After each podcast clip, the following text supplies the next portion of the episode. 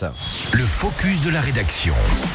Et donc depuis quelques jours, un compte Twitter fait parler de lui appelé, écoutez bien, La France moche. La page a pour principe, bah, comme son nom l'indique, de relayer les bâtiments les plus esthétiquement discutables de notre pays.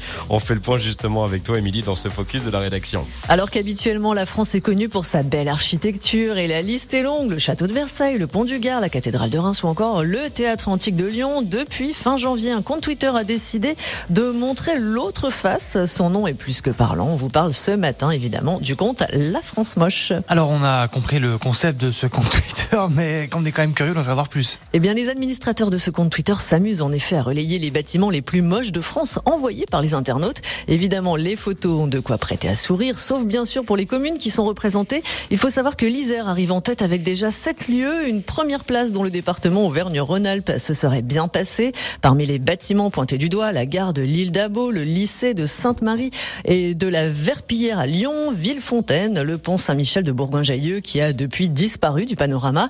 Évidemment, la Haute-Savoie n'est pas épargnée puisque le palais de justice d'Annecy a lui aussi été épinglé, tout comme les stations de Flaine ou des Ménuires et leurs immenses barres d'immeubles datant des années 60. Si la beauté est subjective, le compte Twitter La France Moche a tout de même de quoi faire sourire. Et pourtant, et pourtant, la station de Flaine est connue, eh bien justement pour son architecture considérée comme de l'art déco.